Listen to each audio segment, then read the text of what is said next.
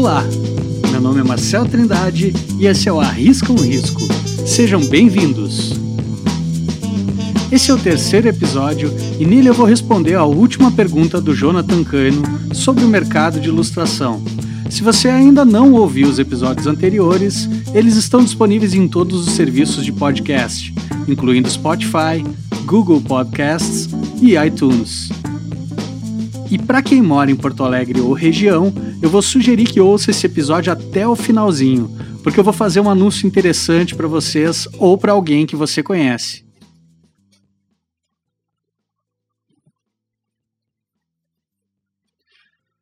Então vamos à pergunta do Jonathan. Ele pergunta: quando do contato e negociação com possíveis clientes, sempre cabe ao ilustrador dizer o seu preço? Ou há casos em que te chamam para participar de um projeto, um livro ilustrado, por exemplo, e a editora tem um orçamento fechado e só pode pagar um valor X? É pegar ou largar? A resposta é sim. Eu explico. Em uma realidade perfeita, o ilustrador sempre seria questionado qual seria o seu valor para realizar um projeto. Mas nem sempre é assim, e por vários motivos. As editoras geralmente têm uma margem de custo de produção para um livro, então, mesmo que eles solicitem o seu orçamento, em geral eles esperam que aquilo seja no máximo esse valor, mas se for abaixo, é melhor. Sabe aquela sensação de cobrar um valor e o cliente aceita de primeira e daí você pensa, putz, você podia ter cobrado mais?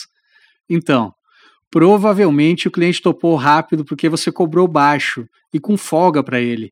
Isso é ok se você cobrou um valor que vale a pena para você. Agora, se o cliente te oferece um trabalho com um valor já fechado e diz que aquele é o valor que ele tem, não é pegar ou largar necessariamente. É preciso dar uma analisada objetiva na proposta. O valor que o cliente está te oferecendo é compatível com o valor que você cobraria? Se for, maravilha. Siga em frente, se não, volte três casas. Existe a possibilidade de flexibilizar outros aspectos do trabalho, como o prazo, por exemplo você vai ter a liberdade de experimentar com estilo e processo. Talvez essas alternativas compensem o fato de que o valor não partiu de você. Mas não esqueça, sempre, sempre, sempre cobre 50% para começar o projeto e 50% para a entrega do material final.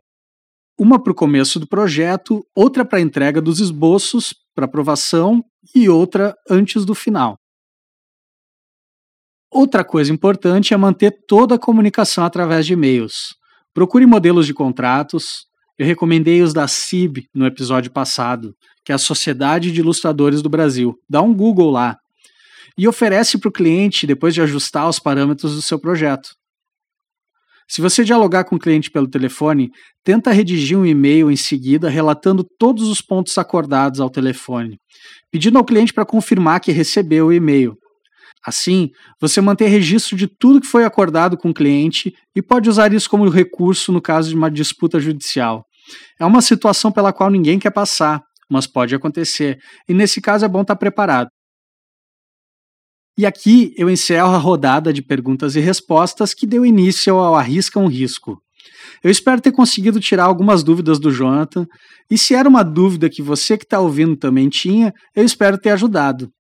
Quem tiver dúvidas sobre mercado ou sobre produção de livros infantis, criatividade ou programas de ilustração como Photoshop, o Krita, o Clip Studio Paint, pode mandar sua pergunta por e-mail através do arriscaumrisco@marceltrindade.com.br ou por DM através do Instagram marcel.ilustra, que eu vou fazer o meu melhor para responder em um episódio aqui.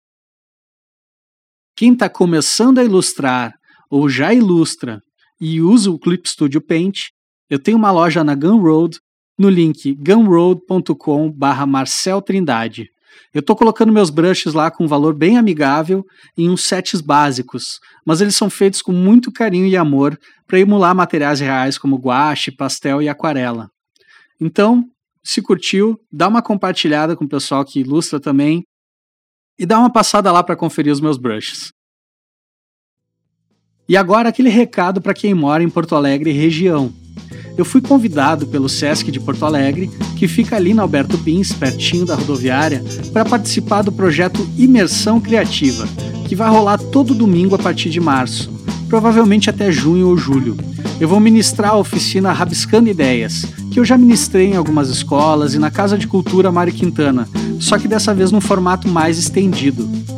Rabiscando Ideias é uma jornada de desinibição gráfica e experimentação do fazer artístico. Através da prática do desenho e da discussão sobre o que e como representar o nosso mundo com as nossas capacidades, o participante da oficina vai descobrir os caminhos para entender como tirar o melhor do seu próprio desenho e como aprimorar o seu estilo, mas entender de forma crítica e objetiva a traçar a sua visão de forma pessoal e original. A oficina é para qualquer idade, sem restrição alguma.